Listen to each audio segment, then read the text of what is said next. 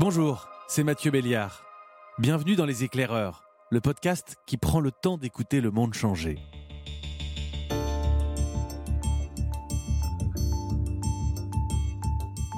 Au printemps dernier, j'ai fait comme beaucoup d'entre vous, du télétravail.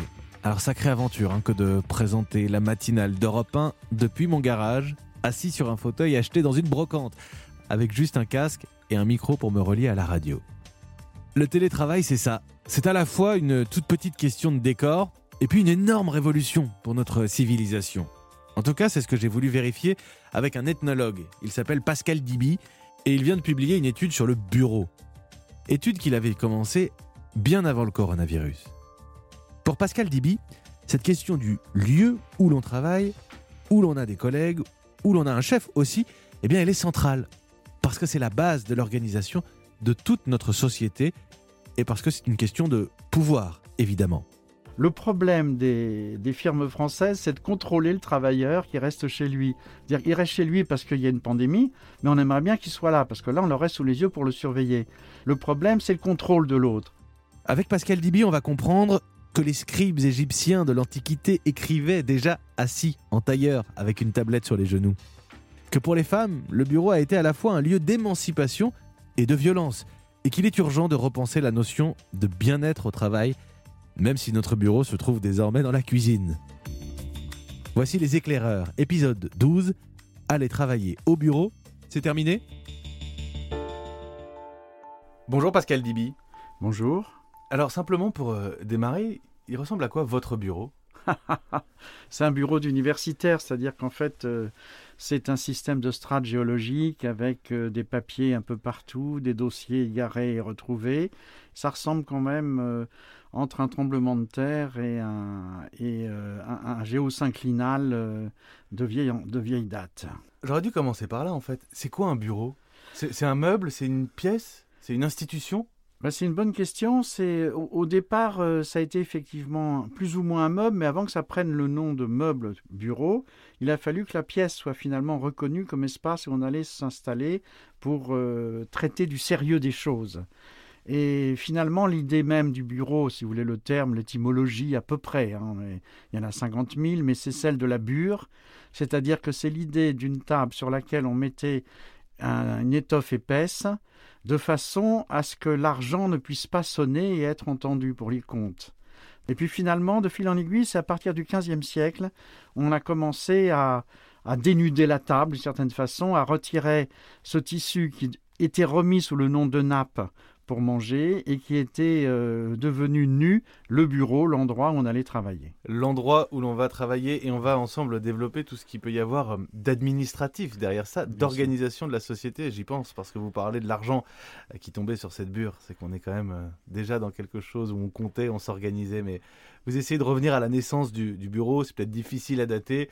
dans votre travail, dans votre ethnologie du bureau, on, on, remonte jusqu'au scribe et sa position euh, en tailleur pour écrire, on réfléchit à comment est-ce qu'on est le plus confortable pour travailler déjà. Oui, ça ne veut pas dire qu'il y avait un bureau, mais ça veut dire quand même qu'il y avait une histoire de bureaucratie avant même le, terme de bureau.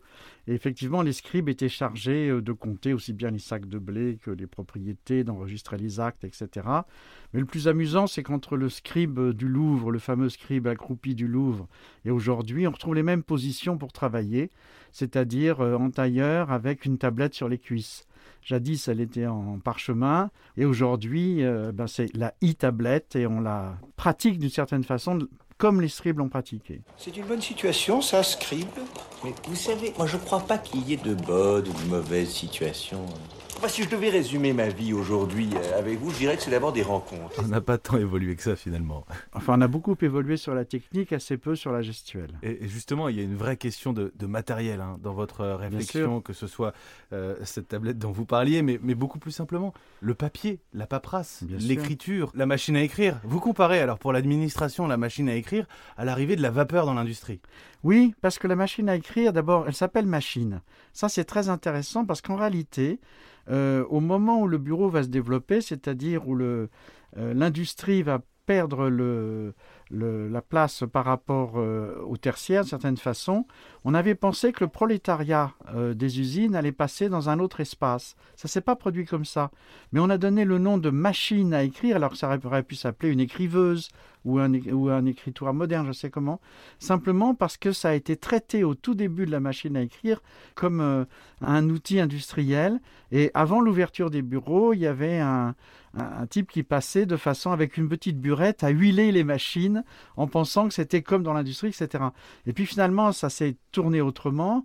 Euh, la montée des employés a impliqué aussi la naissance d'une classe moyenne telle qu'on la connaît aujourd'hui et a commencé à changer radicalement le rapport au travail aussi le bureau, c'est, on va presque utiliser un B majuscule euh, finalement aujourd'hui pour parler de ce bureau. Et vous avez utilisé le mot, je parlais de papier, de paperasse, vous, vous l'avez dit, bureaucratie. C'est le pouvoir du bureau. Exact. Alors, vous pensez plus que l'objet euh, Ikea, si j'ose dire, ou l'aménagement du territoire. Là, c'est de l'organisation de la société vraiment derrière cet objet bureau. Oui, parce que la bureaucratie, il a bien fallu l'inventer.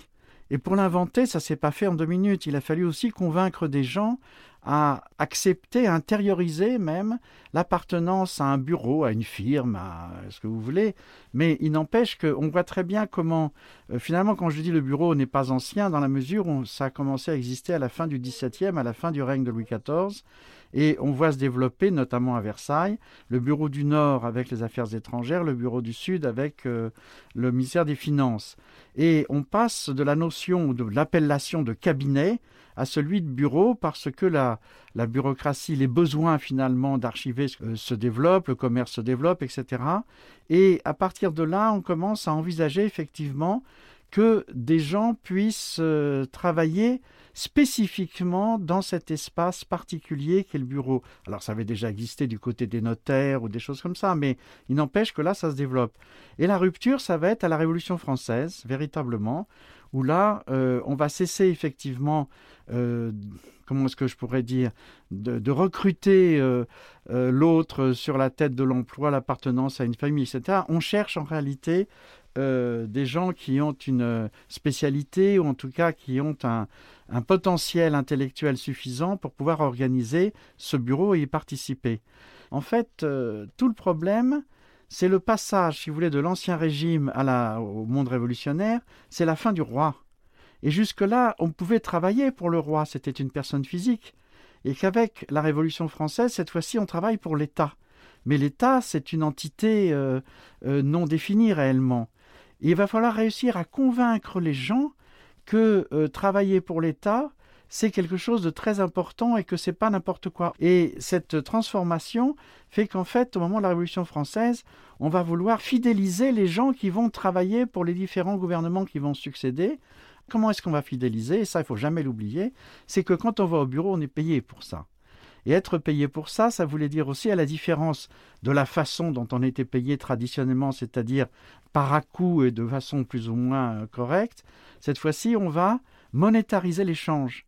Donc, euh, on va proposer de payer ces nouveaux employés qui travaillent pour l'État, qui vont passer d'ailleurs entre les années 1790 et 1792 euh, de 5 à 600 à 6000 hein, à Paris. Donc on voit bien que ça se, transforme radicalement, qu'une bureaucratie va se mettre en place euh, véritable, à tel point que Saint-Just d'ailleurs va dire que le poison français, le poison de la Révolution, ce sont les bureaucrates. Donc on déjà ce rapport qui est à la fois haine et ironie par rapport à la bureaucratie qui est en train de se, se, modeler d'une certaine façon. Et de l'autre côté, comment fidéliser Je reviens à ma question, c'est-à-dire en les payant correctement. Et mieux encore, on va imaginer l'idée d'une aide sociale après la retraite. Et vous savez qu'aujourd'hui encore, quand on traite quelqu'un de fonctionnaire, ce qu'on lui reproche en gros, c'est d'être payé même quand il bosse pas. Le télétravail n'est pas une option.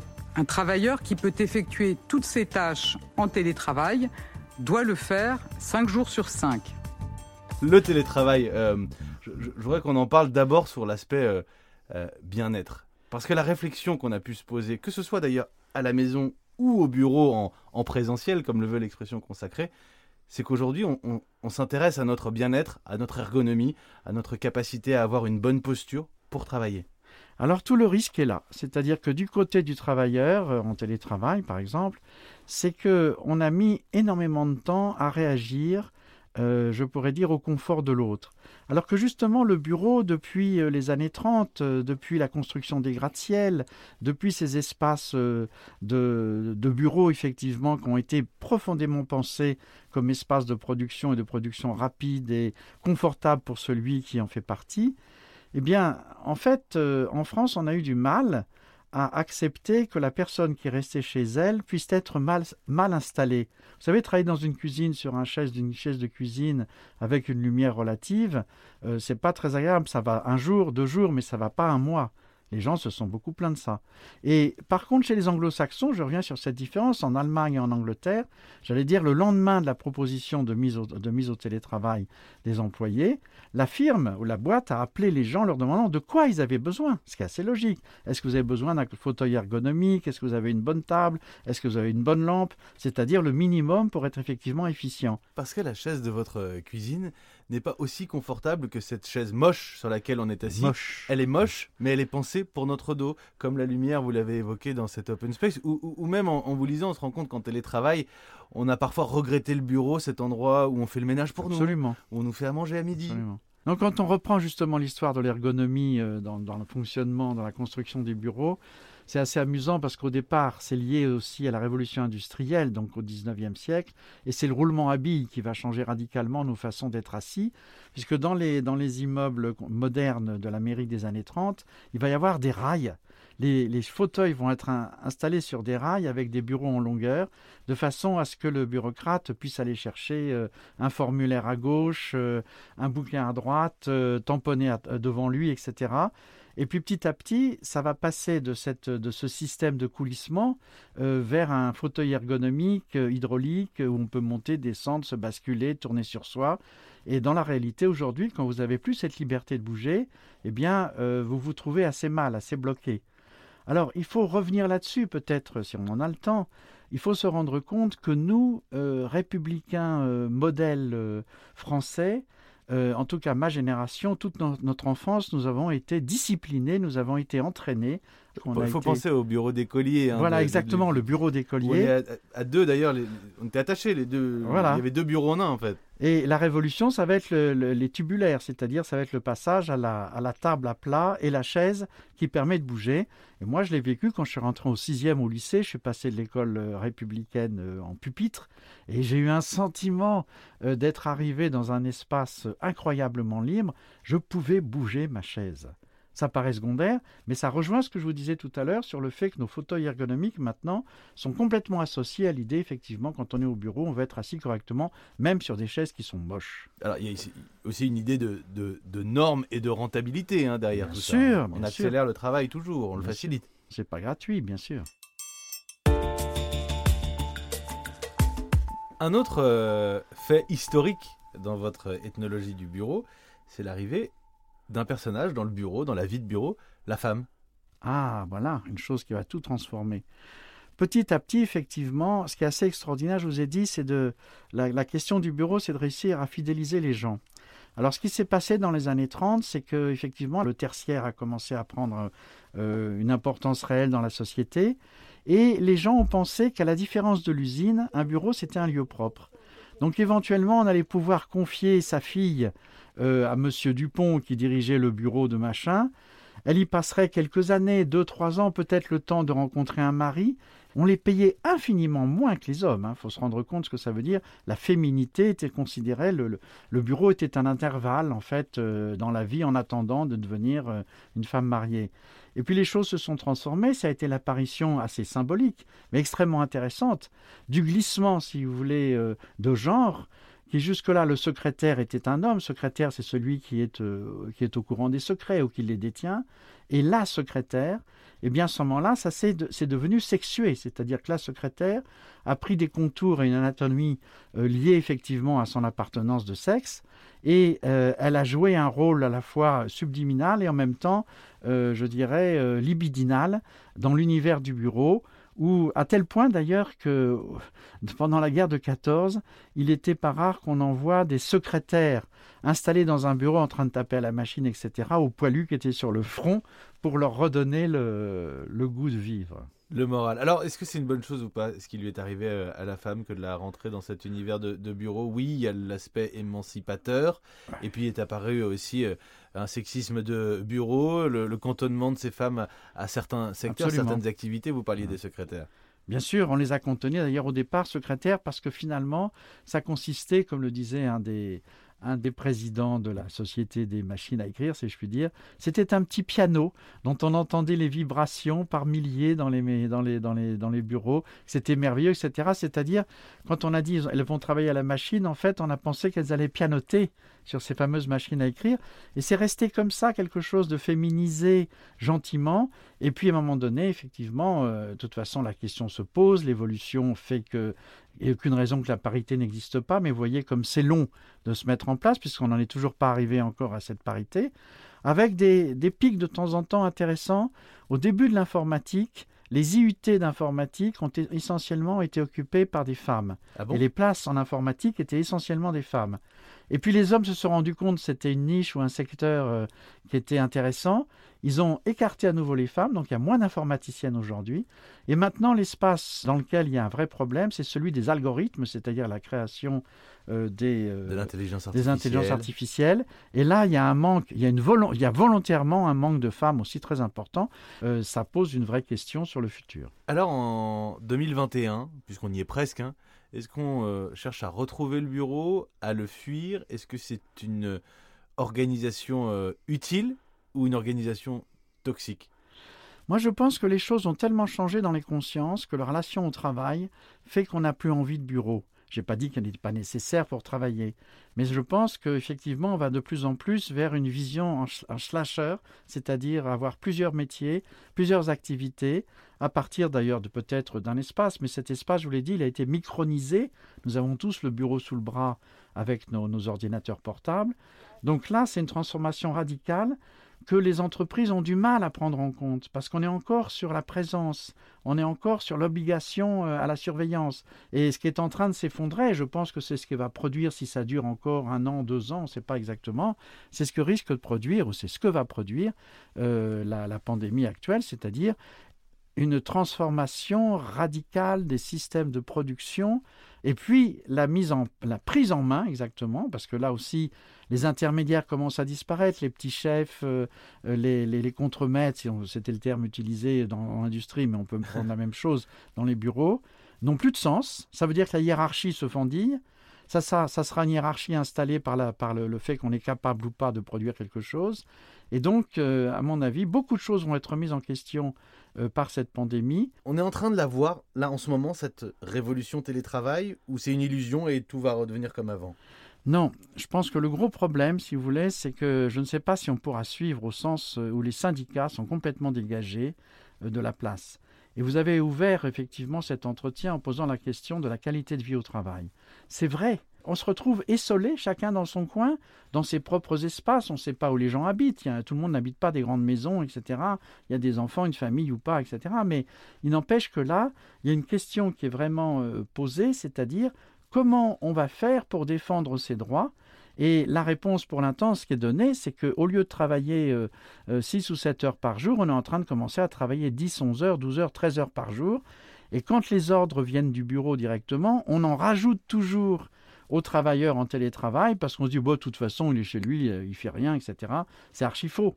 Les gens n'ont jamais autant travaillé, ça a été la conclusion du premier confinement, euh, que quand ils ont été en télétravail chez eux pendant deux mois et demi.